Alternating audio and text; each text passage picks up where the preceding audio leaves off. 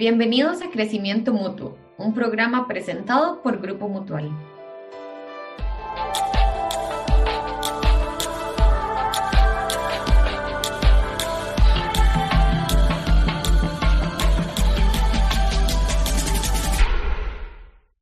Hola, les saluda Catalina Chávez. Hoy vamos a conversar sobre cómo mejorar mi relación con mi realidad financiera.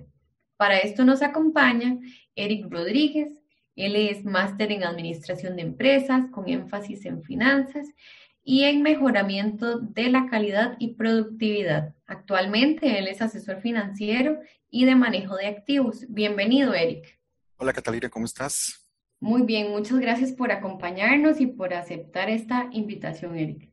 No, pues gracias a vos por tomarme en cuenta para esta oportunidad y pues muy contento eh, por lo mismo y pues ojalá que podamos pasar un buen rato y que podamos sacar algo positivo para la gente.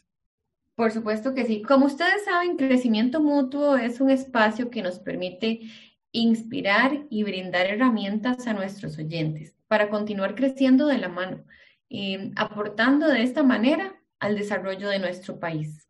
Bueno, vamos a iniciar de una vez con este tema tan interesante.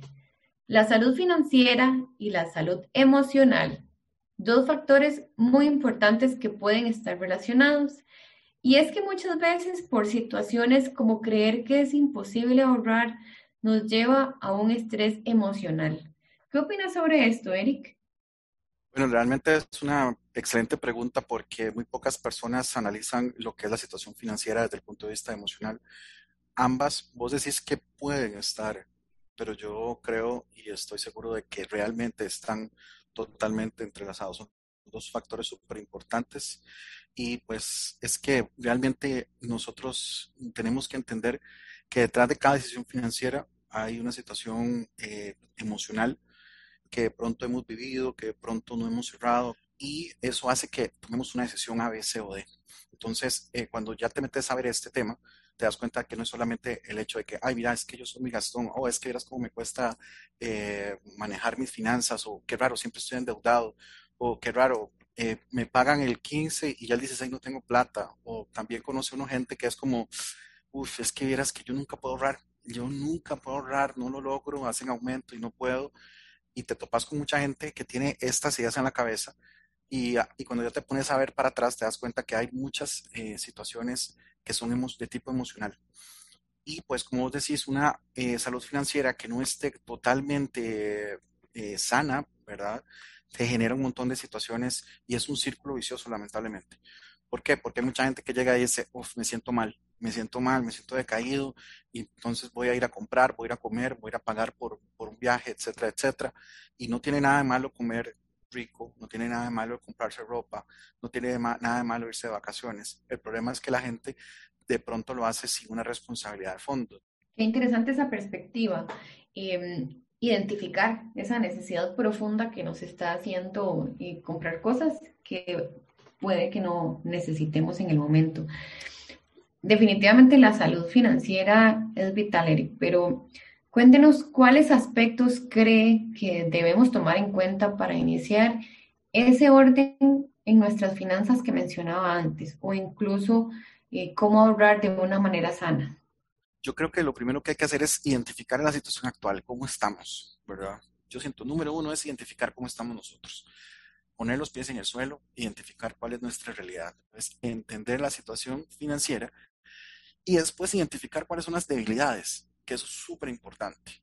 Uno tiene que sentarse, hacer un análisis y decir, bueno, no, ¿dónde es que estoy fallando?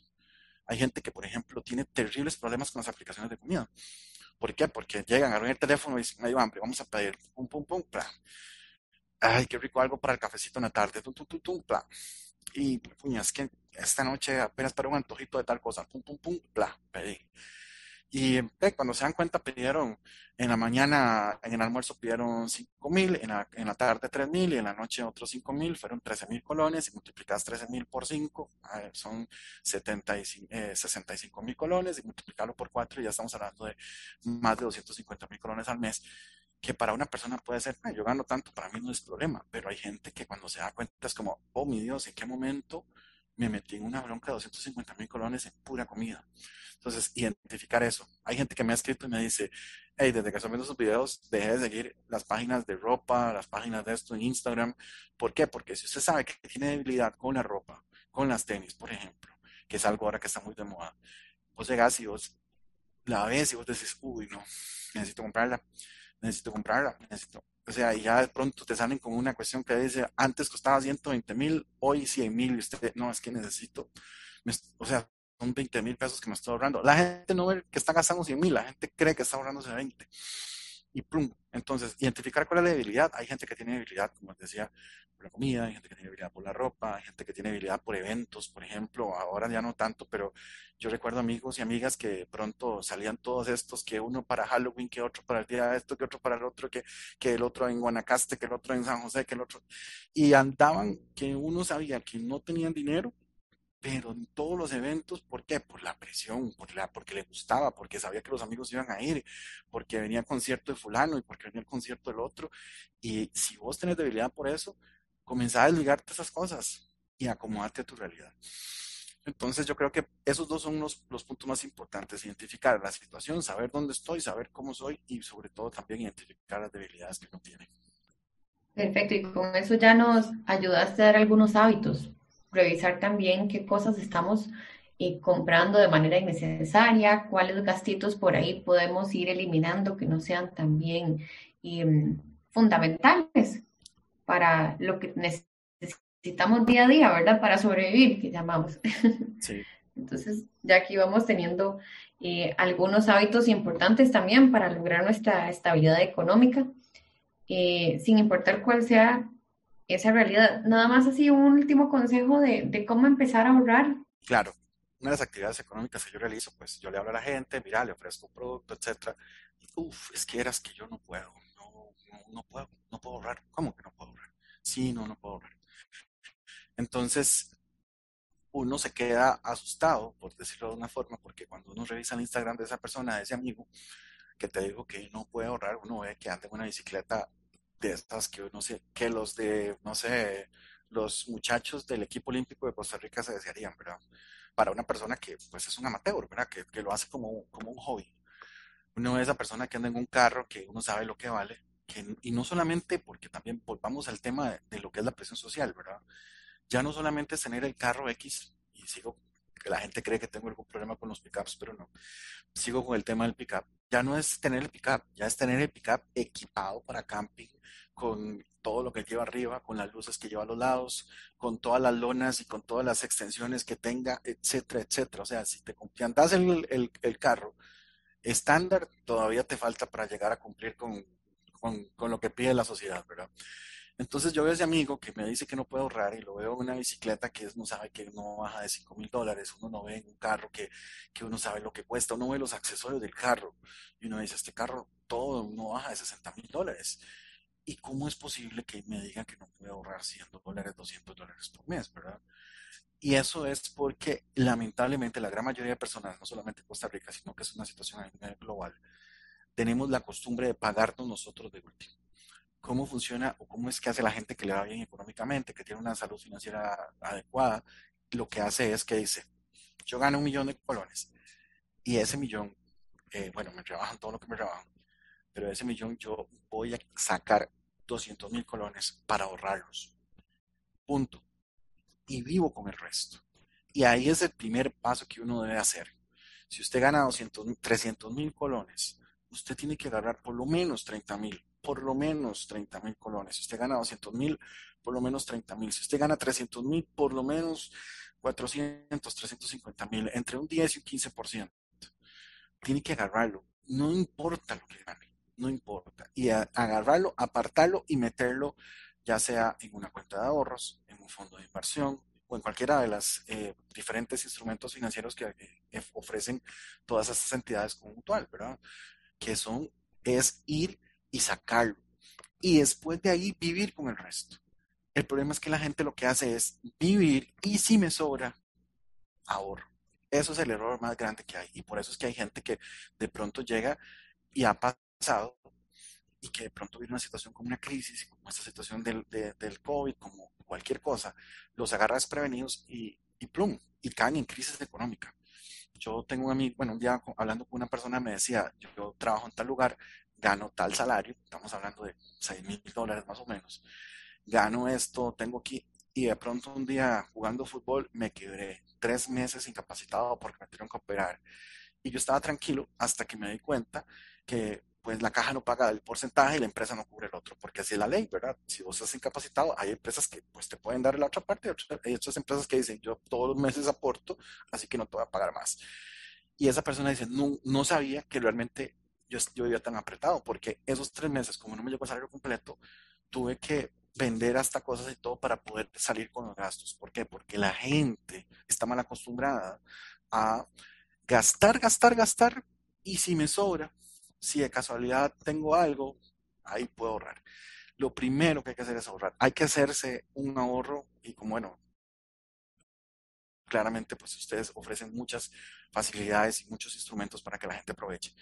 Y número dos, también pues hay que pensar en un plan de emergencia, que eso es súper importante. Puede pasarle, por ejemplo, si usted tiene un automóvil. ¿Qué pasa si usted tiene un automóvil? Un día, pum, te fuiste en un hueco y cuando comienza a sonarle algo, ah, mira, es una reparación, sí, son 250 mil colones. Ah, bueno, los tengo. Sí, claro, aquí tengo mi plan de emergencia. Listo, va. Entonces ahí es donde uno tiene que saber que tiene que tener un plan de emergencia. ¿Para qué? Para después no verse en una torta de que tengo que sacar un crédito, de que tengo que pasar la tarjeta y no tengo para pagar al fin de mes, de que soy súper apretado. No. Es saber que usted tiene un ahorro para, primero pensando en un futuro y después otro, si fuera posible, para ese plan de emergencia. Y es que las cosas pueden pasar en cualquier momento. Como te digo, uno se puede resbalar, se puede caer. Eso es una cirugía, se puede golpear una mano, puede pasar algo en el carro, está lloviendo y de pronto el carro no te responde, tenés que, y chocas contra otro carro, tenés que pagar el deducible de ese carro. Eh, no sé, de pronto la empresa donde trabajas dice, vamos a recortar eh, personal y te agradecemos todo lo que hiciste por, por, nosotros, pero tenés que irte y te quedas sin ingreso, ¿verdad? ¿Qué pasa, por ejemplo, si trabajo una, eh, no sé, en cualquier empresa un hotel o en un restaurante o inclusive una empresa, es que es muy común en empresas transnacionales que de pronto dicen, bueno muchachos, vamos a irnos para la India, nos sale, vamos a ir allá y ustedes tienen tres meses y chao, chao. Ahí no es como que vamos a, ah, vamos a ver hasta que consigas trabajo, no, te vas y te vas, punto, y va a ver qué, cómo hace con su vida. ¿Cuánta gente le ha pasado eso? Y de pronto no saben cómo vivir a partir del segundo mes cuando se le acaba la liquidación o el tercer mes porque no tienen ahorros. Y es por eso, hay que hacer el ahorro. Y para mí es súper importante y que no suene a auto, ahí como autobiombo, como decían antes, porque creo que es importante que la gente, si tiene problemas financieros, busque ayuda profesional.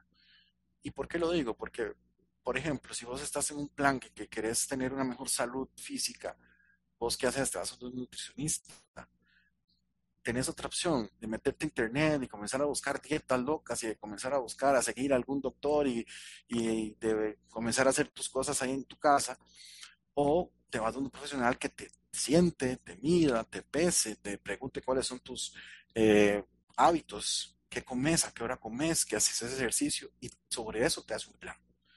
Igual pasa, por ejemplo, si pues, vas con un abogado, pues, pues puedes en algún momento hacer algunas cosas por tu cuenta, pero el abogado te va a ayudar.